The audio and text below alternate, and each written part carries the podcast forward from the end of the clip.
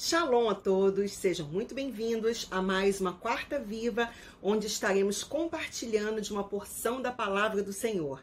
Eu espero que você tenha tido uma boa semana e que essa palavra dessa noite traga edificação para a tua vida, fortaleça a tua fé e te aproxime ainda mais de Deus. Então, vem comigo e vamos meditar na palavra dessa noite que se encontra no Evangelho de Marcos, no capítulo 5. Estaremos lendo do versículo 35 ao 42. Diz assim o texto: Falava ele ainda quando chegaram alguns da casa do chefe da sinagoga, a quem disseram: Tua filha já morreu, por que ainda incomodas o mestre? Mas Yeshua, Jesus, sem acudir a tais palavras, disse ao chefe da sinagoga: não temas, crê somente. Contudo, não permitiu que alguém o acompanhasse, senão Pedro e os irmãos Tiago e João. Chegando à casa do chefe da sinagoga, viu Jesus o alvoroço, os que choravam e os que pranteavam muito.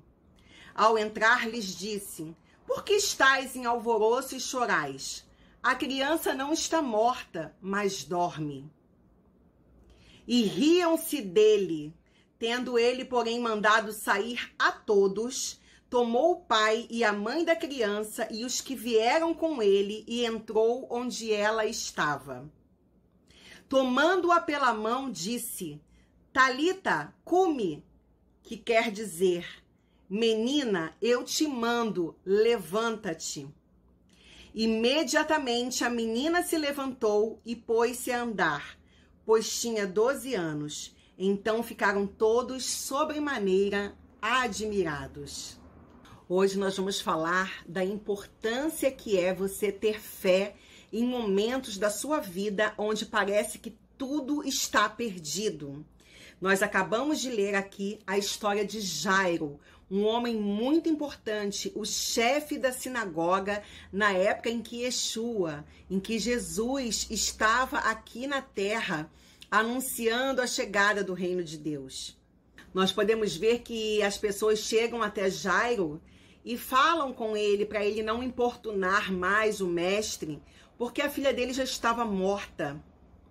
Todavia, Jairo, ele não se agarrou nessa má notícia. Ele não deu ouvidos às vozes da multidão que estava ali, tentando roubar dele o foco, tirar dele a atenção em Jesus, em Yeshua.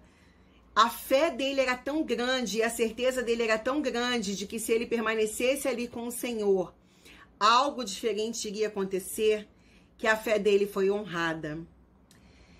E isso fala muito ao nosso coração do quanto é importante, do quanto é primordial, é fundamental que nós possamos ter fé quando nós buscamos, quando nós aguardamos de Deus um milagre, seja ele em que esfera for.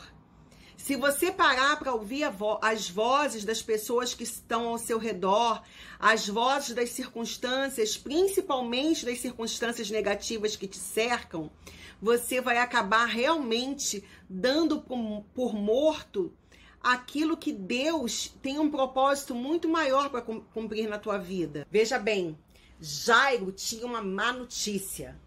Acho que é a pior de todas as notícias, porque eu acho, eu acredito que não exista nessa terra uma dor maior do que um pai ou uma mãe perder um filho. E Jairo estava ali com a notícia de que havia perdido a sua filha, de que sua filha estava morta. Todavia, essa notícia não o conteve, essa notícia não o paralisou, essa notícia não tirou dele o foco. Essa notícia não fez Jairo parar no meio do caminho. E eu tenho uma pergunta para você essa noite. O que é que tem feito você parar no meio do caminho? Quais têm sido as vozes que têm determinado a sua caminhada de fé? Tem sido as vozes das circunstâncias, as vozes das pessoas que não gostam de você e que não têm a mesma fé que você, ou tem sido a voz de Deus, Ou você tem sido guiado pela palavra de Deus, pelaquilo que a palavra de Deus te fala? Faça essa pergunta para você mesmo, para você mesma essa noite. Jairo pegou aquela má notícia e fez dela um combustível para seguir adiante. Afinal de contas, Yeshua estava ali com ele. Jesus estava ali com ele. Então, se Jesus estava ali com ele, nenhuma outra circunstância, nenhuma outra notícia, nenhuma outra palavra, nada do que viessem lhe, dizer tiraria dele o foco porque ele sabia que ele não estava só. Em meio à má notícia, Jairo optou em ficar com a palavra dita por Yeshua: Não temas, crê somente. E é isso que está faltando em nós. Crermos na palavra de Deus, nos lançarmos na palavra de Deus, colocarmos em prática aquilo que nós já temos recebido de Deus. O Senhor, o tempo todo na palavra, de Gênesis a Apocalipse, ele nos diz para nós não temermos, mas nós titubeamos muito em nossa fé. Começamos orando por algo e porque a resposta não vem rápida, a resposta não acontece da forma como nós almejamos, nós de imediato desistimos. Basta que alguém venha com alguma palavra negativa e introduza essa palavra em nossos ouvidos, que essa palavra acaba caindo em nosso coração e a gente esquece de quem nos comissionou, de quem falou conosco primeiro, de quem escreveu a nossa história, de quem está ao nosso lado para nos conduzir nessa terra. Problemas, situações difíceis, enfermidades, morte, dor, angústia, desemprego.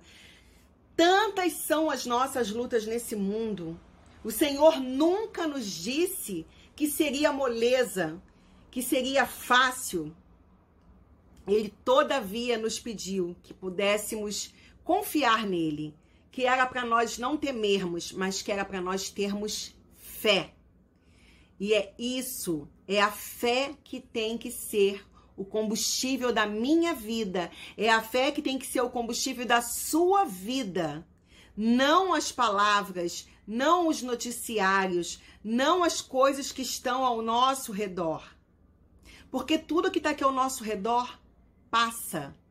Tudo que está aqui ao nosso redor passará. Mas a palavra do Senhor não. Essa permanece para sempre. O movimento que fazemos, as decisões que nós escolhemos tomar no dia mal, colaboram com o milagre que nós almejamos. Eu não sei qual é o milagre que você está esperando, eu não sei qual é a resposta que você está aguardando de Deus. Mas para para pensar nessa noite. Eu tenho esperado com fé, eu tenho esperado com confiança, ou eu estou esperando, dando ouvidos às outras vozes que estão ao meu redor? Faça para você mesmo, para você mesmo essa pergunta. E observe o que foi que Jesus fez, o que foi que Yeshua fez para promover o milagre na casa de Jairo, para promover o milagre de ressurreição na vida daquela jovem, que para os homens estava morta, mas que para Deus estava apenas dormindo antes de Jesus realizar esse milagre, ele mudou todo o ambiente da casa. E às vezes é o que está faltando. Pega essa visão. Tá faltando às vezes você mudar o ambiente do seu milagre. Jesus, ele colocou as pessoas certas. Lembra que nós acabamos de ler que haviam pessoas que estavam rindo. O que, que ele fez? Ele mandou todos que todos saíssem. Versículo 40, capítulo 5, versículo 40. E riam-se dele, tendo ele, porém, mandado sair todos. Tem horas na sua vida que você vai ter que fazer escolhas. Você vai ter que mandar com que pessoas saiam. Você vai ter que tomar uma posição. e escolher quem vai participar do seu milagre com você. Yeshua sabia quem é que tinha que estar tá ali com ele. E o que, que foi que ele fez? Colocou para fora quem estava rindo, colocou para fora os zombadores. Pegou o pai da menina, a mãe da menina e mais os discípulos que ele havia levado com ele, que era Pedro e os irmãos Tiago e João. O pai, a mãe, Pedro, Tiago e João. Cinco pessoas. Para que Deus opere o um milagre, não precisa de uma multidão tá ali em volta, não. Às vezes, você só precisa de uma pessoa que tenha a mesma fé que você, que esteja ligado no mesmo propósito e que esteja ali podendo te dar um suporte para que o ambiente do milagre se manifeste da tua vida. Não precisa tua casa estar tá cheia, não precisa tua vida estar tá cercada de pessoas, não precisa você expor o que você está precisando nas redes sociais. Não é a multidão de likes que vai trazer para você a resposta de Deus, o teu milagre, aquilo que o Senhor quer fazer na tua vida, mas sim o teu posicionamento em escolher o ambiente e as pessoas que estarão à tua volta para que a manifestação do milagre de Deus ocorra. Observe que antes do milagre acontecer, antes de Jesus chegar para a menina e mandar com que ela levantasse e voltasse à vida, ele antes de dar a ordem a ela, ele deu a ordem ao ambiente, ele trouxe as boas novas àquelas pessoas que estavam ali. Ele declarou vida ele disse: ela não está morta, apenas dorme. Antes de dar uma ordem para uma situação, para um problema, para algo que você esteja enfrentando, declare, traga vida para isso, traga vida para esse ambiente, para essa situação. Se é uma filha, se é um filho seu, que está andando em caminhos errados e que você tem falado, que você tem orado, que você tem buscado e você está aguardando um milagre de transformação na vida do teu filho, na vida da tua filha acontecer, antes de você ver manifesto na vida dele, seja do teu filho, da tua filha, do marido, do, do, de uma esposa, do teu pai, da tua mãe, do teu chefe. Eu não sei na vida de quem você está aguardando o milagre acontecer. Mas antes de você manifestar e dar ordem para essa pessoa no mundo espiritual, através da tua oração, através da tua busca, começa a declarar que essa situação vai mudar, que essa situação já está mudando, que o reino de Deus está vindo sobre essa situação, que Deus vai interferir na vida dessa pessoa, vai intervir nessa situação difícil com a qual você está lidando. Para que a situação mude, você precisa antes acreditar. É trazer o reino de Deus para tua vida. É trazer o reino de Deus para essa situação. E não ficar muxoxo, caído, choramingando. Ah, eu tô orando há tanto tempo por isso, eu tô esperando há tanto tempo, Deus ainda não fez nada. Não é assim que o milagre se manifesta. É começando em você na sua mudança de mentalidade, na sua mudança de comportamento, na mudança do ambiente do teu milagre, começando aqui internamente, começando em você, no teu coração, na tua mente, naquilo que você profere com os teus lábios. E não estou mandando você ser positivo, não é um positivismo barato, vazio, mas é você tomar posse da palavra e começar a colocar ela em prática. Se a, se a tua filha que não está na presença do Senhor, se a tua filha que não está na presença, você começa a declarar. Eu já declaro, eu e a minha casa serviremos ao Senhor. O meu filho é do Senhor, a minha filha é do Senhor. Todas, todas essas circunstâncias que estão impedindo com que ele veja, com que ela veja, com que eles se aproximem do Senhor, essas circunstâncias não são para a morte. Eles estão apenas dormindo um sono e eles vão despertar desse sono, eles vão enxergar o Senhor. Eles vão ver que esse mundo não tem nada para oferecer, mas que o Senhor tem vida para nos dar e vida em abundância.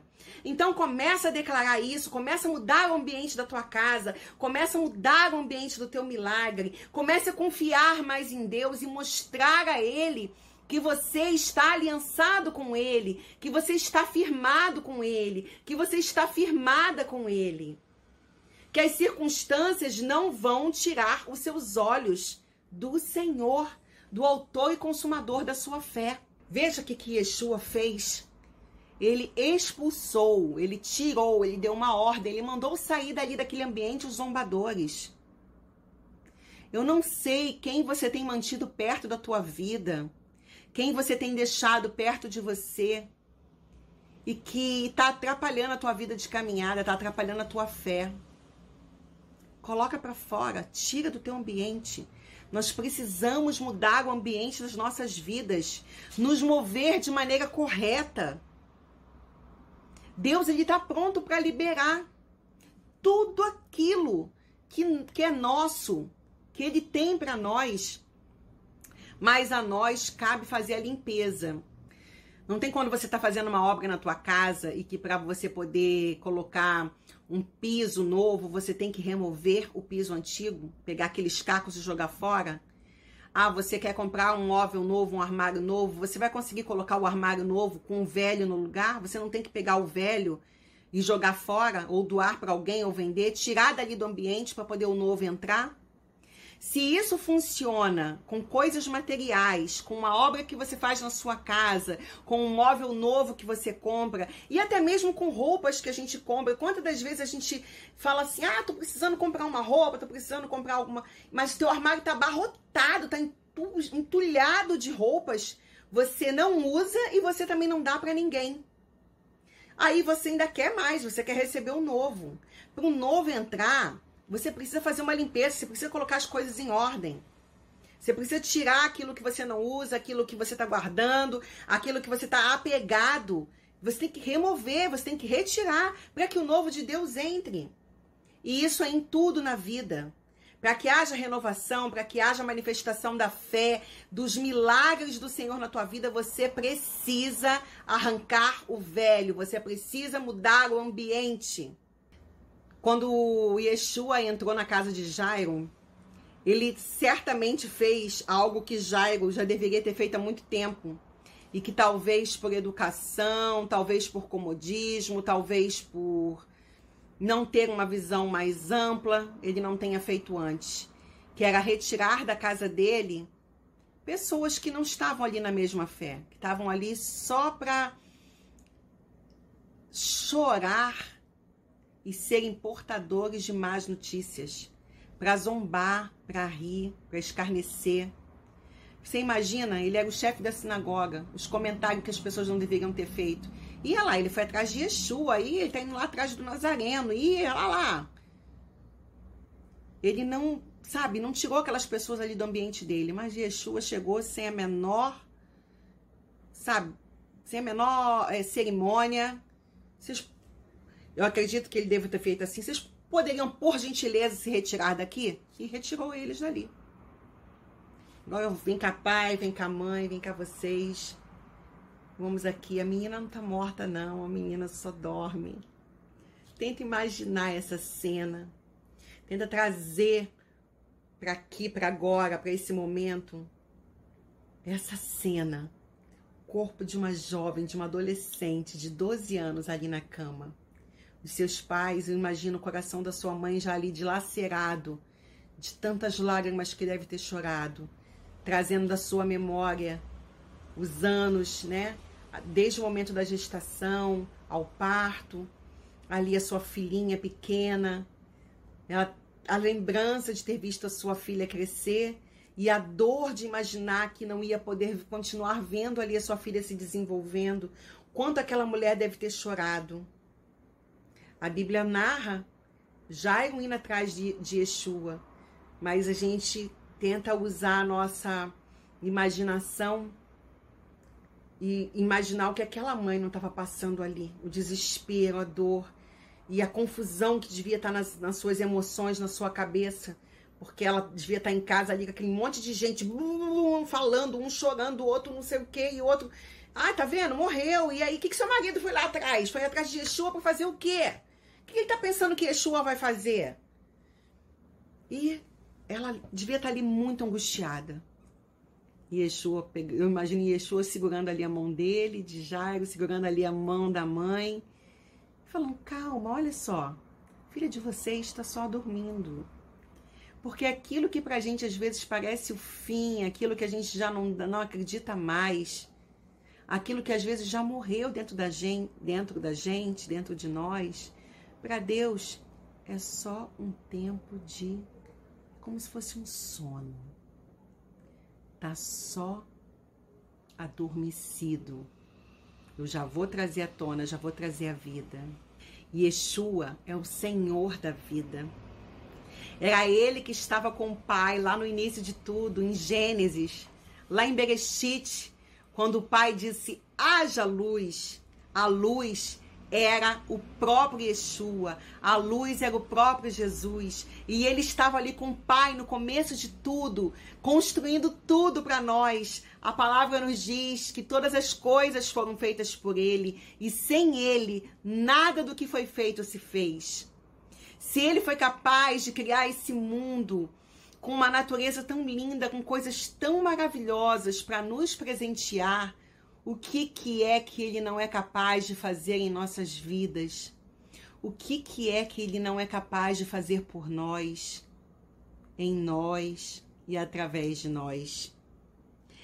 É tempo de você trazer para perto de você pessoas que estabeleçam uma aliança de fé com você, que te motivem a estar na presença do Senhor, que passem tempo em oração, que desfrutem de um momento de leitura da palavra com você, de pessoas que acrescentem coisas do reino na tua vida. E é tempo de você retirar, de você remover pessoas que não estão, não estão acrescentando nada, que não estão te fazendo crescer em fé, que estão ali às vezes até zombando de coisas, de fatos, de, de circunstâncias que a gente vê no nosso dia a dia. Veja bem, Yeshua não precisava ir até a casa de Jairo. Bastava que lhe desse uma ordem, uma única palavra. E a menina certamente teria sua saúde restabelecida, seria curada. Mas o reino de Deus, todas as coisas cooperam. Quando a palavra fala que todas as coisas cooperam para, para o bem daqueles que amam a Deus, para o bem daqueles que andam segundo o seu propósito, é isso que a palavra está dizendo. Às vezes, uma situação ruim que você está vivendo, uma circunstância difícil pela qual você está passando, é necessário que você passe, porque através dela Deus vai promover um milagre na tua vida, mas também na vida de outras pessoas que estão ao teu redor. Yeshua não precisava ir na casa de Jairo, mas ele foi porque ele sabia que no meio do caminho uma pessoa ia ser alcançada pela cura ao tocar nele, enquanto ele se dirigia para a casa de Jairo. Uma mulher que sangrava há 12 anos tocou na orla da sua veste e foi curada. Assim é na sua vida. Não reclame, não murmure do que está acontecendo, do problema pelo qual você está passando. Pensa o seguinte: Deus está comigo, eu vou vencer essa situação. Senhor, só me mostra qual o objetivo disso. Quem precisa ser alcançado também por esse milagre enquanto eu passo por esse momento. Você não sabe a vida de quem Deus vai alcançar, a vida de quem Deus vai tocar. Quem é que está sangrando há anos e que através de um problema que aconteceu com você, essa pessoa vai também ser abençoada. Essa pessoa também vai ter uma experiência com Deus. Porque a vida com Deus, ela é uma vida de experiência como a própria palavra fala, provai e vede que o Senhor é bom. Não adianta, não é porque você vai ficar falando muito no ouvido de alguém que essa pessoa vai ser convencida, porque não é por força nem por violência, pelo Espírito do Senhor. Essa pessoa precisa ter uma experiência com Deus. E às vezes a experiência que essa pessoa vai ter vai, vai ser derivada de algo que está acontecendo na tua vida, de um problema que, pelo qual você está passando. Deus vai usar o seu problema, Deus vai usar a sua situação para alcançar o coração de alguém, para tocar na vida de alguém. Eu não sei quem é essa pessoa. Eu não sei qual é a circunstância ou a situação pela qual você está passando. Mas eu conheço um Deus que sabe de todas as coisas. O único Deus, o Deus vivo, Deus de Israel, ele tem um controle de tudo. E ele vai alcançar essa pessoa, ele vai, ele vai alcançar essa vida, ele vai mudar essa circunstância, porque você está se permitindo passar por esse período de provação ao lado do Senhor, sem reclamar, sem murmurar. Guarda no seu coração essa palavra. No processo do seu milagre, Deus irá fazer milagre na vida de outras pessoas. Deus não vai fazer só em você, mas também na vida das pessoas que te cercam. Deus ele vai transbordar através da sua vida. Recebe essa palavra no teu coração. Faz uma reflexão nessa noite, Senhor. Quais são os cômodos da minha vida? Quais são as áreas nas quais eu preciso fazer uma limpeza seja na minha vida sentimental, profissional, material, espiritual, nos meus relacionamentos, nas minhas amizades. O que que eu preciso remover? O que que eu preciso limpar para que o meu milagre chegue? Senhor, se é algo que eu tenho dito, se é algo que eu tenho falado, me ajuda a mudar o meu vocabulário, me ajude a ter lábios abençoadores, lábios que te engrandeçam, lábios que destilem palavra de vida, lábios que sejam utilizados para alcançar outras vidas, que as pessoas se sintam felizes ao estar na minha presença, que elas sintam a tua presença na minha vida, mesmo quando eu estiver atravessando por um vale, por um deserto, por um problema, por uma dificuldade, que elas vejam, Senhor, na minha vida, no meu comportamento, nas minhas escolhas, que elas vejam o Senhor reluzindo em mim. Toca e limpa, Senhor, tudo aquilo que precisa ser tocado e limpo. Faça na minha vida, entra na minha casa, como o Senhor entrou na casa de Jairo. Mas pelo meio do caminho, promova um milagre, assim como o Senhor promoveu até chegar na casa dele. Essa é a palavra que eu tenho para você nessa noite. Essa é a palavra que Deus falou ao meu coração é o que eu tenho buscado dele nesses dias. Senhor, me ajuda a limpar, a fazer boas escolhas, a usar meus lábios para abençoar e a olhar para ti, somente para ti, acima de toda e qualquer circunstância e situação. O meu desejo é que Deus te abençoe, que Ele direcione os teus passos e que Ele firme você, que Ele fortaleça a tua fé um beijo no teu coração. Shalom, shalom e até a próxima semana, se ele assim permitir.